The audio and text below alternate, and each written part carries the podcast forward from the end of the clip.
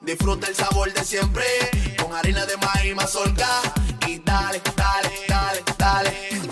La vuelta al plato. Cocina arepa, también empanada. Juega con tus hijos, ríe con tus panas. Disfruta en familia, una cocinada. Tu mesa, la silla nunca tan contada. Disfruta el sabor de siempre con harina de maíz mazorca y dale, dale, dale, dale. La vuelta al plato. Siempre felices, siempre contento. Dale la vuelta a todo momento. Cocina algo rico, algún invento. Este es tu día, yo lo que siento. Tu harina de maíz mazorca de siempre, ahora con nueva imagen. Para cosechar lanzadores hay que sembrar disciplina. Para cosechar jonroneros hay que sembrar honestidad. Para cosechar grandes ligas hay que sembrar valores. Porque los grandes ligas no crecen en el monte, se cultivan. Así como el mejor arroz. Arroz La Garza. Patrocinadores de nuestros próximos grandes ligas. Ahora vamos a hidratarnos con agua cristal en su nueva presentación de Tetra Pak. Agua cristal, menos plástico, más vida.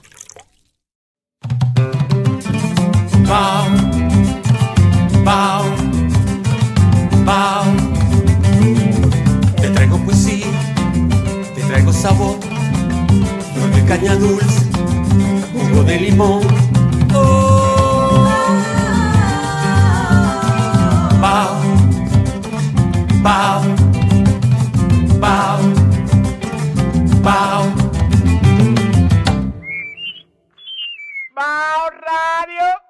Comparte, recuerda darnos tu like y activar la campanita para notificaciones. Señores, estamos en Bao Radio. Muchas gracias por su sintonía.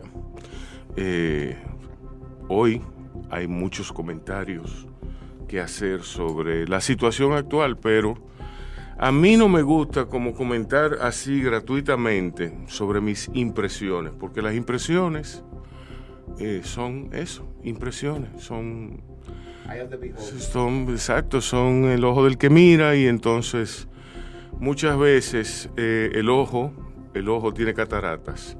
Mira, Micaela, ¿cómo Dígame, estás? señor. ¿Cómo estás tú? Yo estoy muy bien. ¿y usted? Micaela, eh, bueno, todo parece que eh, hay una ola de secuestros aquí. Sí. Sí, y nada, ¿qué, qué decirte? ¿Qué decirte? Eh, hay, que, hay, que, hay que estar seguros, hay que... eh, yo, yo ni sé por dónde agarrar eso. No sé por dónde agarrarlo. De, de otro lado está el... el- el- Los accidentes. las, este desa- las desapariciones, Ah, las desapariciones eh, de hombres entre los eh, 29 y los 40 años de edad en el polígono central. Eh, no voy a mencionar establecimientos, no voy a mencionar nada porque está de más.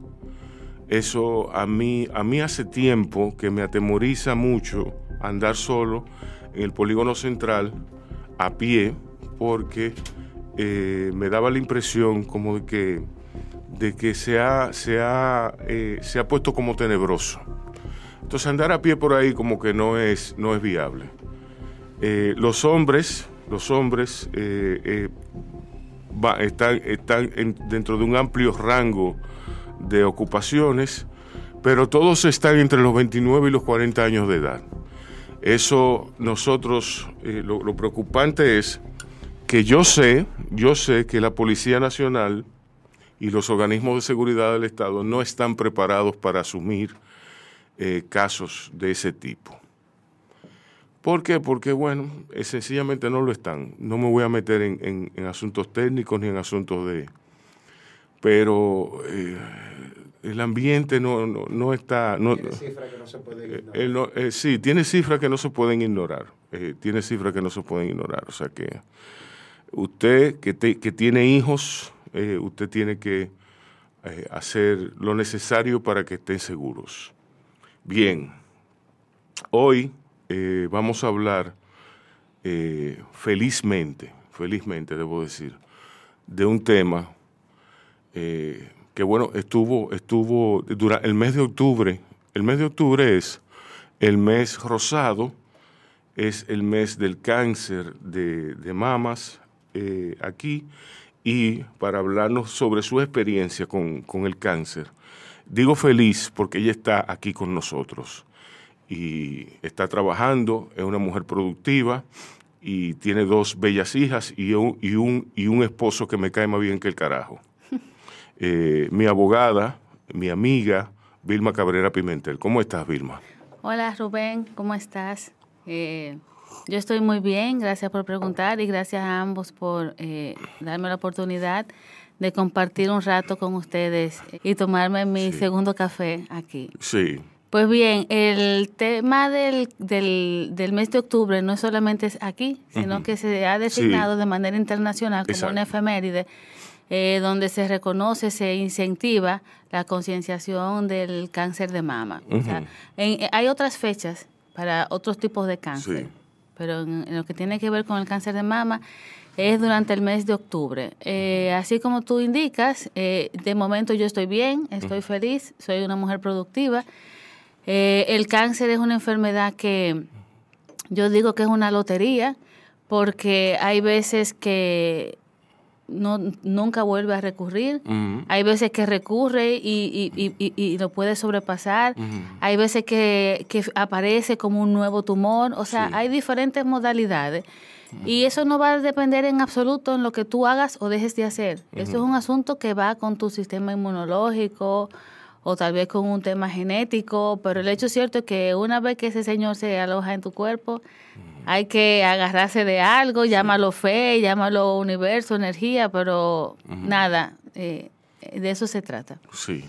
Eh, cuéntame, porque tú, tú estuviste en vilo sufriéndolo con el tratamiento, con eh, todo. La pandemia. Sí, la pandemia, todo. Me imagino que tu familia se unió más.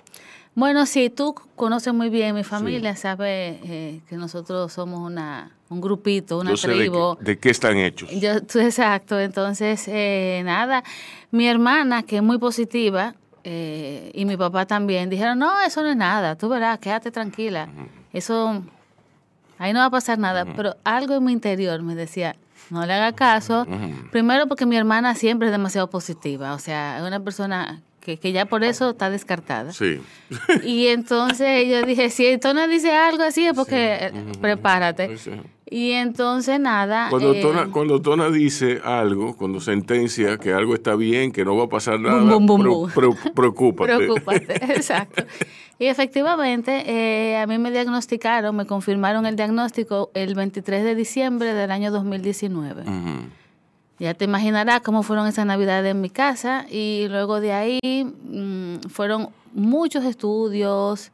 Eh, hubo que hacerme una inmunohistoquímica, que es la, eh, la evaluación que te indica a ti, a través, luego de la biopsia, llevan esa biopsia a un patólogo, entonces te dice el tipo de cáncer, porque claro, todo el mundo habla de cáncer, pero realmente hay diferentes subespecies de cáncer, por llamarlo de alguna manera. Sí. Hay cáncer hormonal, hay cáncer inflamatorio, hay cáncer EHR2, hay cáncer triple negativo, hay una mezcla de cáncer, o sea, triple negativo con inflamatorio y demás. Grandes, pequeños, medianos. Entonces esas son las etapas. Eh, eh, eh, Micaela tiene su historial con, Una vaina por mi papá. Sí, por su sí, exacto. Estas son las etapas de cáncer. Y bueno, mi diagnóstico fue triple negativo, lo que quiere decir que es un cáncer que no es receptor de ninguna hormona, ni, de la, ni del estrógeno, ni la progesterona, ni la otra que siempre se me olvida. O sea pero espérate, para yo entender, para yo entender, el cáncer eh, del seno, eh, ¿por, qué, ¿por qué da tanto? ¿Por qué hay que concientizar tanto? ¿Por qué? O sea, es como de cada 10 mujeres a, a cuántas? Una de bueno, las estadísticas. Una de cada 10. Una de cada 12 mujeres al, al día de hoy va a experimentar en su vida cáncer. Entonces, mucho se ha, dicho de que puede ser un tema eh, genético, pero la verdad no es así. Eh, por, decirte, en mi familia, las hermanas de mi abuela... El tamaño no tiene nada que ver con Sí, claro. ¿El tamaño? Sí. Ah, ¿El tamaño del seno? Sí. Ah, no, no, no. No, no, no. no, Ok. No. En, de parte de mi mamá, hubo dos, o sea, mis do- dos tías abuelas fallecieron hay, hay un de historial, cáncer. hay un historial de cáncer. Mi papá tuvo cáncer de parótida. Eh, y, y cuando me hicieron el BRCA1 y el BRCA2, mi cáncer no fue, mi cáncer no, mi diagnóstico, porque ese cáncer no es mío, Sí. eh, fue, no fue genético. Es decir, es algo que está pasando en el ambiente. Es algo que tiene que ver, llámalo estrés, llámalo toxicidad, La alimentación, llama la alimentación. ¿Por qué? Porque es que la alimentación no- nos están alimentando como borregos. Exacto. O sea, hay muchos químicos, muchos antibióticos, Pesticidas. pesticidas, Sí. sí, los químicos. Entonces, yo entiendo que las cosas tienen que ir por ahí, además de los niveles de estrés que se están manejando eh, Sí. eh, últimamente eh, en la, en la vida. Sí. Entonces, un dato interesante es que, por ejemplo, cuando a ti te diagnostican cáncer, eso no fue que te apareció hoy. Ujú. O sea, es muy probable que ese cáncer se haya desarrollado, haya debutado eh, hace seis años. Lo que pasa es que eso va formándose. Y para tú detectar un tumor, eh, tiene que tener por lo menos un milímetro de tamaño, entre 1 a 5 milímetros de tamaño. Sí. Entonces, eso se, se toma su tiempo en formarse. Ok, pero si una vez tiene de 1 a 5 milímetros de tamaño, hay que contar con que el médico eh, que te esté atendiendo se dé cuenta. Correcto, también. pero para eso tú tienes que hacerte tus chequeos regulares. Tú tienes que Y tocarte. siquiera- y ni siquiera, porque mira, papi en el pulmón, los puntos de papi en el pulmón eran Eh, mínimo, era de, de un tamaño... Y él los medía todos los años y todos los años estaban igual hasta que un año creció. Y al crece- ese crecimiento. Sí, sí. sí. Entonces, por ejemplo, em, volviendo al tamaño del, del seno, yo era una mujer con un seno muy pequeño. No obstante a eso, yo lacté a mis dos hijas, dos años, y decían, bueno, quien lacta a los hijos, no, la- las mujeres que lactan no, no sufren de cáncer. Entonces, para mí, o sea, yo nunca pensé No, que- sí, porque hay mucho... Hay, Hay muchos eh, mitos, sí, mucha mucho- leyenda urbana. no, sí. Eh, no, que la Y mujer leyenda que campesina también, no es todo urbano. No es todo urbano. No es todo urbano. Exactamente.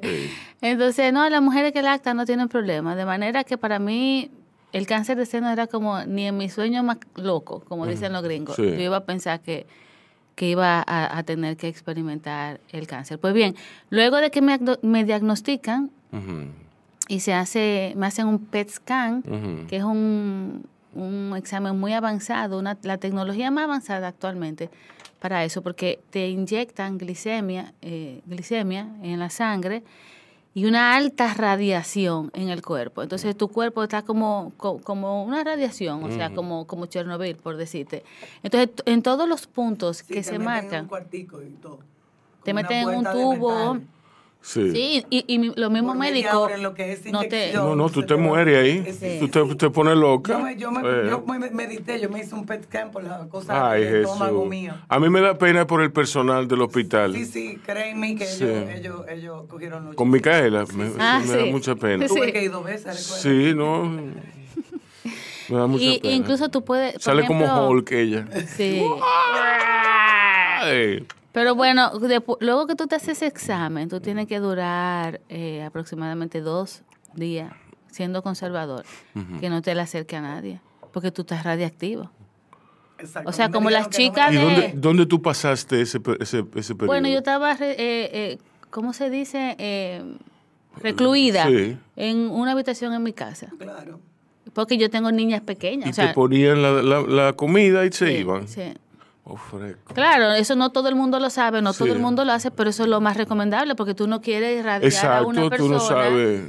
eh, po- porque esos son unos efectos secundarios importantes. Entonces, nada, ahí te, te dice, te marca, los médicos, los especialistas saben dónde están, la, dónde están la- la- las estrellitas, eh, los lugares donde pueda, eh, se, se sabe con certeza que ahí hay cáncer. Bien, entonces efectivamente a mí me salió en el seno izquierdo y también me salía una inflamación en los ganglios. Pero realmente lo de los ganglios nunca se, se encontró, nunca se topó y cuando me hicieron la biopsia, que me extrajeron 14 ganglios, no apareció. Pudiera ser, 14 ganglios. Sí. Wow. pudiera ser que se fueron con la quimio, se fue con la quimio Sí. o que nunca estuvieron. Eso es una, Sí, una posibilidad. una posibilidad. Entonces, nada, el proceso, por ejemplo, para el, el cáncer triple negativo. Bueno, como consecuencia del, del, del, de la supuesta metástasis que yo tenía en los ganglios, pues mi cáncer era mi diagnóstico. Sí. Eh, eh, etapa 2. Apropiate de él, apropiate de él. No, gracias. no. Te la voy a deber. Eh, sí. Grado 2, etapa 2. ¿Por qué etapa 2? Porque ya había hecho metástasis en, en los ganglios, supuestamente. Sí. El grado 2 porque eso va por tamaño. Mm. Entonces, entre 2 de, de 2 a 5 centímetros es grado 2. el, el, el, tumor mío, esa es otra cosa. El PET scan decía 1.7, pero la sonomamografía decía 2.5. Mi doctora eligió 2.5. Estaba, sí, porque ¿qué hice con el peor? Eh, con el peor pronóstico. Sí, pronóstico, sí. Bien. Entonces, en ese caso, te dan quimio primero y luego te hacen la cirugía y luego, dependiendo del resultado de la biopsia... ¿Te vuelven a dar quimio? No, radioterapia. Radioterapia. En el caso ¿Cuál es la diferencia entre la quimio y la radio? en el caso del cáncer hormonal... Bueno, la palabra lo indica. Sí, tú eres muy inteligente. Sí, pero no te creas, no te creas. Que ella te explique. Entonces, en el, en el caso hormonal, por ejemplo, a veces no hay que dar quimio, dependiendo del tamaño, te dan radio, en fin. Entonces, en, en el caso de triple negativo, a mí, en mi caso, me dieron 16 quimios, ¿ok? Me dieron 30 radios, porque la quimio va endovenosa. Eh, te, colocan, antes te la inyectaban directamente en las venas, pero ahora te colocan un puerto, o sea, un aparatico, mm. que ahí te meten una aguja como, como un garfio. Y por eso duele. La gente dice, ¿qué? ¿A ti te duele? A mí me duele muchísimo. O sea, eso duele más que yo no sé qué. Y por ahí, más que un, bueno, yo no parí, yo fue, bueno, más que una cesárea. Sí. Entonces. Sí, porque ya eh, duelen también. Exactamente, exactamente. Y además de que te, duele, te duele como por un, un tiempito, porque es una sensibilidad. Sí. Y entonces eh, yo duraba como tres, cuatro horas con esa quimio. Hay gente que duran un día entero y lo internan y, y semanas pasándose la quimio. O sea que el caso mío tampoco era de lo peor. Luego el, el, tumor no se sentía para nada y todo el mundo estaba súper feliz porque pensábamos que lo habíamos eliminado. Y entonces mis doctoras eh, me, me, consiguieron porque yo me iba a quedar, yo, me, yo decidí hacerme doble mastectomía, o sea, quitarme los dos senos, que me quitaran. y me iba a quedar sin, sin, sin prótesis. Y entonces, no, tú eres una mujer muy joven, ¿cómo es posible? Y, y, me consiguieron, por el mes del cáncer, me, me donaron, un, cirujano plástico me donó las prótesis y me colocaron mis prótesis de una vez porque entendían que, que, que no iba a quedar residual. Residual es que quedara todavía residuo de, de las células cancerígenas. Pero quedó un residual de 0.8 milímetros. Entonces hubo que darme radio. Para eso es la radio. O sea, la radio es un aparato que súper intimidante, o sea, es una monstruosidad, una habitación. Y entonces tú tienes que recostarte ahí, te cubren algunas partes del cuerpo, te hacen unos tatuajes. Entonces digo, ah, ahora sí me puedo hacer tatuajes, ¿verdad? Sí. Eh, te colocan y te irradian. En la época de mi papá, que le dieron radio, eh, no era así, o sea, era en todo el cuerpo, o sea, en toda la zona. hoy en día muy, muy focalizado. Muy focalizado, exactamente. Para eso es el tatuaje, para que el láser del radio llegue al punto exacto donde tiene que llegar. A papi le hicieron un tatuaje aquí, un punto, un tatuaje así mismo como tú me estás diciendo, un tatuaje. Y entonces buscaban el punto, la máquina buscaba el punto y por ahí le mandaba la radio. Correcto. Yo tuve muy buena experiencia con mi radio. Es decir, yo no me sí, qué bien. Sí. No, pero eso No, pero mira, Rubén, todo el mundo, Rubén, hay gente que se le va la piel. Sí, sí, sí. Que, que o sea, eso es porque te, te están quemando. Sí. Okay. A papi se le quemaron las piernas, sobre todo, la piel de las piernas se le puso negra. ¿Y, y qué, a qué? no me pasó nada de eso. ¿Y tú no vomitaste? ¿Tú no hiciste la...? No. Ah, yo me hartaba un helado porque era en Radones y al lado estaba Morelia. Eh, y yo le decía a mi esposo, oye, te para. Y él que, te para. Y yo me comí un helado todos los días, todos los santos días que me tocaba, porque es de lunes a viernes. Sí. O sea, son 30 radios. Solamente se paran, se detienen cuando es fin de semana o porque tú tenga alguna, algún, efecto secundario como consecuencia de la, de la radio. Bueno, luego de ahí, mi doctora es muy, ella muy conservadora, muy estricta, y ella decidió que aparte de eso, ella iba a completar el tratamiento, porque así lo dice el protocolo, con una quimio tomada, que se llama celoda, que es capacetadina. Eso fue lo que me mató. O sea, yo tuve mis situaciones con la quimio, con la radio bien. Lo que me destruyó a mí fue la celoda. Y yo tuve que durar ocho meses tomándome esas pastillas. A mí me dio una mucositis severa, es decir, toda, toda la mucosa del cuerpo a mí se me quemó, desde la boca hasta el ano. Quemada, yo no podía hablar, yo no podía tragar, yo no podía beber.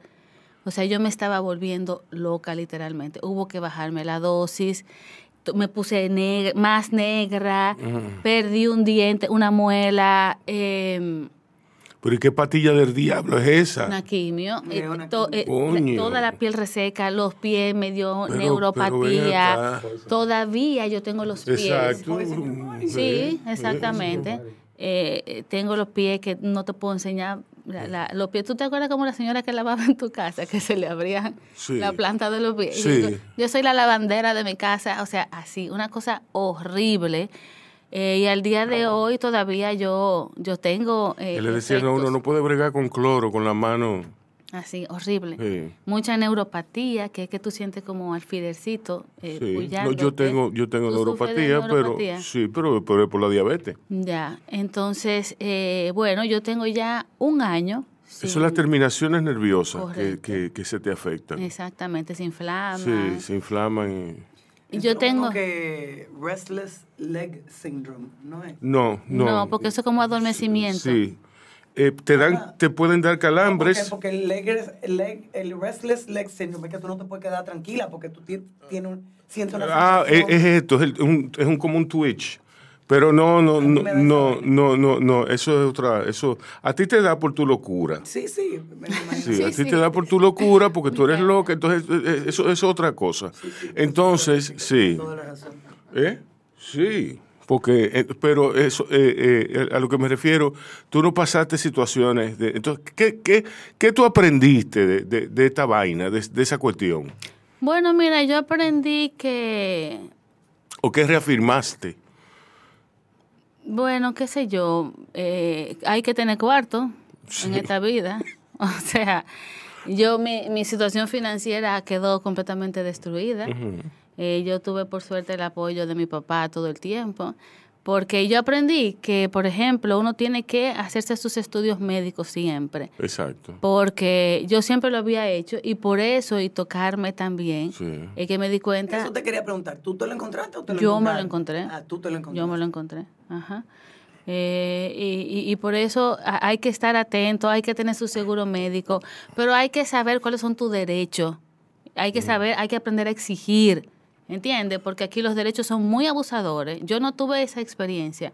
Yo no me puedo quejar de mi seguro, pero he oído otros casos de personas que se la ponen en China. O sea, que, que hay, hay muchos casos de cáncer que la persona fallece porque no tiene un buen seguimiento o porque sencillamente los, los seguros le piden tantos requisitos mm. y tantas formalidades. se agotan que cuando llega el momento ya la persona ha, fallecido, porque normalmente la gente llega con un cáncer ya avanzado. Exacto. Ven. Eh, nada, tener, yo por ejemplo pensé que a mí me quedaban, cuando me dieron el diagnóstico, que a mí me quedaban tres meses de vida. Yo comencé a, porque es, el, el cáncer es fatalista. ¿Entiendes? Las personas que tú conoces de cáncer, ¿cuánto tú conoces que han sobrevivido? Bueno, yo pensándolo bien así, yo conozco más gente que ha sobrevivido. Fantástico, porque yo conozco más que han fallecido, ¿entiendes? Sí, yo conozco más que han fallecido, pero yo tengo un par que ha, tengo varios que han sobrevivido. Entonces, en mi escenario, o sea, en mi casa, gracias. En mi casa, por ejemplo, hay familiares siempre fallecen. Bueno, pero eh, perdóname, perdóname, Micaela yo conocí a Don Hugo, cuando yo conocí a Don Hugo, él había sobrevivido. Pero papi es un buen ejemplo. Pero exacto. Papi le dio cáncer al 80, lo sobrevivió, no le dieron quimio, no le dieron radio en esa mm, ocasión. Mm. Y vino al 88 a darle cáncer, ya en el pulmón, pero ese cáncer tenía años ahí. Sí. Y no tenía nada que ver. No tenía nada que ver. No tenían el cáncer del colon, no tuvo nada que ver con el cáncer del pulmón. Porque eso es un dato muy importante, Micaela. Resulta que el cáncer, eh, de lo poco que yo sé, ¿verdad? Eso es funciona también con asuntos hormonales. Entonces ya luego que uno tiene que uno rebasa cierta edad, un cáncer que te detecten a los 70, 80 años no es no tiene la misma agresividad que un cáncer de una persona de 40 años. O sea, va creciendo de manera muy paulatina. Y mm. eso, eso es bueno porque a lo mejor los, los tratamientos no tienen que ser tan agresivos o de repente la persona decida no darse tratamiento. Eh, también aprendí que, bueno, yo siempre he sido gente de ayudar, de apoyar, de colaborar. Y entonces estoy conformando una fundación que se llama Un Día a la Vez eh, para, para educar a las mujeres con cáncer, o sea, hacer como un manualito de la alimentación, de lo que tienen que hacer, de cuando te pasa la, por ejemplo, yo hice un mejunje eh, que me ponía como una cataplasma eh, eh, inmediatamente que yo salía de la radio y eso fue lo que provocó que a mí no me pasara nada. Entonces como... ¿Qué tenía esa...? esa? bueno, yo le ponía aceite de coco, aceite de sábila, una vitamina E, y el, y el componente mágico, que no me acuerdo cuál, es ahora, pero yo lo tengo escrito. Porque se otra, la memoria, mi hijo, o sea, hay veces que mis hijas me dicen, ¿qué? Y yo por decir taza digo vaso y cosas así, un desastre. Y bueno, como pasarle eh, esa, eh, eh, esa experiencia a las mujeres de que, de que tú puedes tener una alimentación sana, de que tú puedes lograr levantar tu glóbulo blanco y tu glóbulo rojo sin tener que inyectarte. ¿Entiendes? O sea, con, jugo, con, con, verdura y, cosas así. Entonces eso es lo que quiero hacer. Sí, también al dominicano o a las dominicanas. Al dominicano hay que también educarlo sobre hacerse lo que tú dijiste, sus estudios todos los años. ¿Tú me entiendes? Ya en los Estados Unidos, por ejemplo, hacen, comienzan a hacer colonoscopia a los 40 años, aquí es a los 50, no entiendo por qué. Sí, también. Eso es que te meten el dedo. No, no, te meten el tubo. Te meten un tubo, exacto. el, que te metan el dedo es otra cosa. Sí, eso es de la próstata. Ah, la próstata. Sí. Próstata. próstata. Entonces, hay que educar a que hay que ir al médico, pero no hay que ir al médico a buscar enfermedad, sino hay que ir al médico a cuidarse para no encontrarle. Correcto, correcto. También hacer ciertos reclamos a, a, la, a la sociedad, a la comunidad, a las empresas, eh, con, con, respecto al trato de una persona, de un paciente con una enfermedad terminal o catastrófica, no necesariamente cáncer, porque solamente le dan prioridad a la embarazada, al envejeciente y al discapacitado. Pero tú me vas a decir a mí que yo que tengo cáncer no, no, no, no, no, no entro en el renglón de discapacitado. O sea, tenemos como que organizarnos un poquito mejor, ¿entiendes? Sí. O sea, hay que ser un poquito más abiertos. Y si yo te digo a ti, mira, estoy pasando por este proceso, entonces déjame estacionarme ahí, aunque sea de que para, para el supuesto cuando llegue una persona en silla de ruedas en una, en una van que, que lo bajen. O sea, ¿cuántas veces va a pasar eso en este país? ¿Entiendes? Exacto. Y, un, pienso que es más frecuente que pase una persona con una enfermedad catastrófica que una situación de ese, de ese tipo. Entonces, nada, quiero englobar algunos asuntos que pienso que podrían mejorar eh, de manera positiva o impactar de manera positiva el trato a las personas que, como yo, hemos atravesado una, enfermedad catastrófica. Sí. Bueno, Vilma, yo estoy feliz de que tú hayas atravesado eso. Eh, y, ¿qué decirte? Mira para adelante. ¿Tú cambiaste tu alimentación después del diagnóstico? Bueno, mira, lo que pasa es que eh, mi mamá sufría de cáncer, de, lupus. Y en mi casa siempre se comió bien. En mi casa se comía bajo de sal. En mi casa no, nunca se cocinó con sopita. En mi casa era todo con verdura. O sea que cambiar mi alimentación no. ¿Por qué? Porque yo siempre he comido saludable. yo lo que hago ahora es que no como, yo como carne roja como una vez a la semana y así. Pero yo siempre comí, en mi casa no se come frito. Eh, sí, en mi casa, eh, chicharrones. Y mira que mi mamá era de La Vega y ahí hacen unos chicharrones light cuando se junta la familia, que eso es... Y yo ni loca me ¿No como... ¿No tu papá come arroz? ¿El único que come arroz en tu casa Mi papá no come arroz. ¿No come arroz ya? Él se come el concón, con habichuela, pero arroz no. Sí. O sea que en mi casa siempre ah, bueno, se ha pues comido se salvó, entonces. Sí.